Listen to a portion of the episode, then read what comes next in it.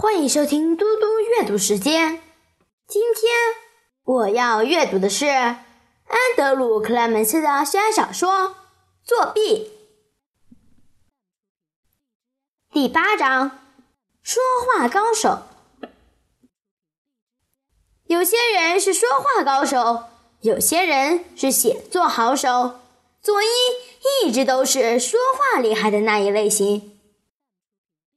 就像其他说话高手一样，刚开始，佐伊是个聆听者，他听妈妈说话，听两个姐姐说话，听他的保姆说话，听爸爸说话。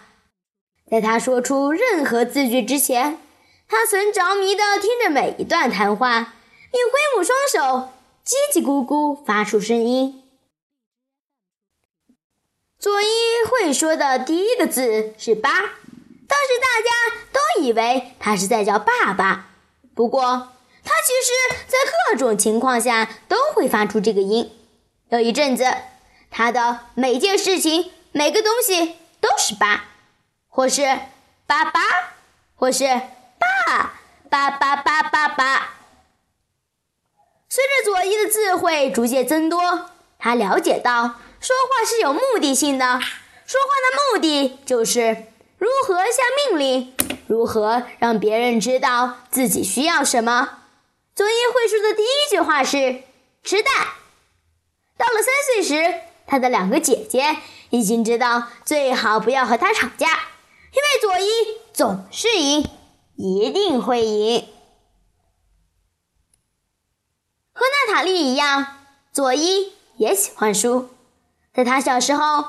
妈妈和保姆总是念故事书给他听，但他从来没想过要当一个作家。他对写作一点兴趣也没有。不过，他倒是会去想象和一个作家谈话会是什么样子。他希望能打电话给罗德达尔，问问他为什么詹姆士遇到的是飞天巨桃，而不是飞天巨瓜。如果那本书名改成《飞天巨瓜》，一定会更好笑。佐伊的父母第一次和幼儿园老师正式谈话时，提到的内容并不太好。佐伊不喜欢分享，不喜欢听别人说话，要发言的时候也不会举手等老师叫他，他会直接讲。老师说故事给全班听的时候。如果佐伊已经听过，他会说：“我早就知道这个故事了。”接着就把结局告诉大家。而且佐伊总是样样事情都要争论，吃点心也要争，睡午觉也要争，哪个布偶是最棒的也要争，无论什么都要争辩一番。老师举例说，当他学会了辨认几种主要颜色时。会跟我们争辩那些混合色应该怎么称呼，像佐伊就坚持紫色应该叫葡萄色，橘色应该叫果汁色。你知道，我们只是想帮助他上小学的时候能顺利一些。不过，我们根本必须跟你说，老师们都很头痛。坐出租车回家的路上，佐伊的妈妈很担心，她妈妈。佐美·瑞斯曼摇摇头说：“我就知道会这样，我们宠坏他了。我应该多花一些时间在佐伊身上，应该教他怎么样和大家好好相处。”但是佐伊的爸爸说：“放轻松啦，佐伊又没做错什么事，他很聪明的。只要他发现必须和别人一起合作，他就会做得很好。”结果，他爸爸和妈妈都说对了。佐伊是有点被宠过头，也有点倔强。不过，当他在幼儿园里认识了娜塔莉·尼尔森，他马上就明白，如果他想交到朋友，就不能总是要别人听他的，只要大部分时候听他的就行了。星期六早上，佐伊在七点钟醒来。他首先意识到今天是星期六，所以翻个身继续睡。接着，他想到娜塔莉的书，佐伊从床上坐起来，瞬间就清醒了。卡山卓拉带还身处险境，佐伊必须去救他。佐伊马上起床，换好衣服，然后很快的整理一下乱糟糟的房间，至少也整理好一半，才能应付妈妈来突袭检查。他很确定爸爸会去办公室，他想和他一起去。他爸爸每天都工作的很晚，只有星期天是和全家人一起过。佐伊很喜欢他爸爸，如果他想单独和他相处，就只有星期六了。而且他今天真的必须去他办公室一趟。佐伊的卧室在他那栋高级独栋别墅的三楼，是最小的一间房间。他轻轻地关上门。踮着脚尖走过姐姐们的卧室，然后下楼。一楼、二楼楼梯间，他就闻到了咖啡香。佐伊打开一流厨房的门，他爸爸一手拿着报纸，一手拿着马克杯，抬起头来对他笑：“Hello，早起的鸟儿，你今天早上要当我的助理吗？”佐伊也绽开笑容说。我以为我是你的合伙人，而不只是个助理呢。哦，我说错了。他抱了一下佐伊，在他脸颊上亲了一个有咖啡味的吻。你要快一点，带着你的早餐，合伙人。我们给你妈留个字条，就要出门了。大约八点，佐伊就和爸爸出门了。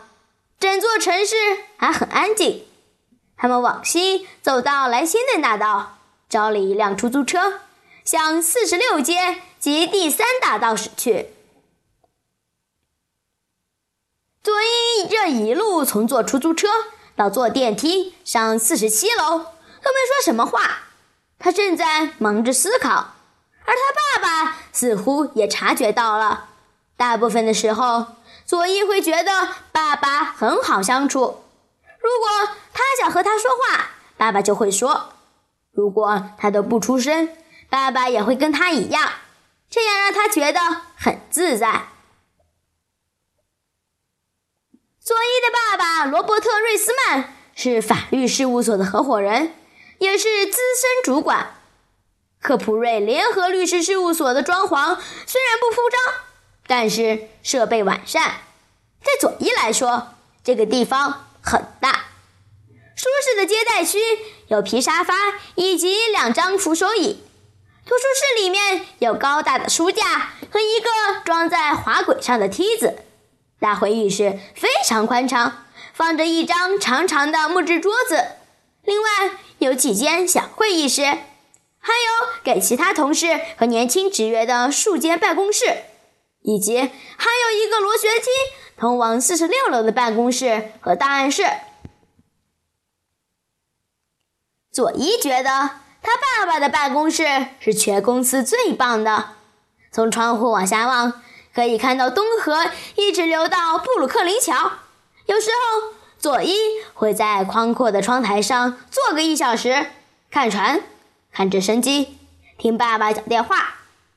他爸爸也是说话高手那一型，跟佐伊一样。他很擅长在争辩中取胜。今天爸爸有很多电子邮件要回，所以佐伊要自己安排时间。他去接待区那里翻杂志，一本接着一本，直到找出最新一期《出版人周刊》。之前他和娜塔莉说，他在爸爸的办公室里读过这本杂志，并没有吹牛，只不过。他其实没有很仔细的看过。他把最新一期带到大会议室里，关起门来，坐在大桌子最前面的主位。他把杂志摊在面前，翻过十六页广告页之后，才找到目录。佐伊浏览着杂志的各个部分，大略读过一篇在讲惊悚小说的文章，然后读了一篇报道。内容是关于一本儿童读物改编成电影的合作案。杂志里的广告一页接着一页，还有很多新书书评，像小说、知识读物、旅游书、童书、神秘故事、历史书等等。大约孤独了一小时之后，佐伊觉得晕头转向。看这本杂志，让他想起一段经历。去年夏天，在他们家族位于康涅狄格州的农场里，他翻开一块又大又平坦的石块，看到数千只蚂蚁及小昆虫忙忙碌碌往多个方向爬来钻去。那里面有路径和隧道，以及许许多多小房间和大房间。工作中的昆虫在其间匆匆疾行，搬运着树枝、叶子或卵。是一个具体而微观的世界，而现在，他窥看到是书的世界，出版人的世界。佐伊必须承认，出版一点儿也不简单。谢谢大家，我们下次再见。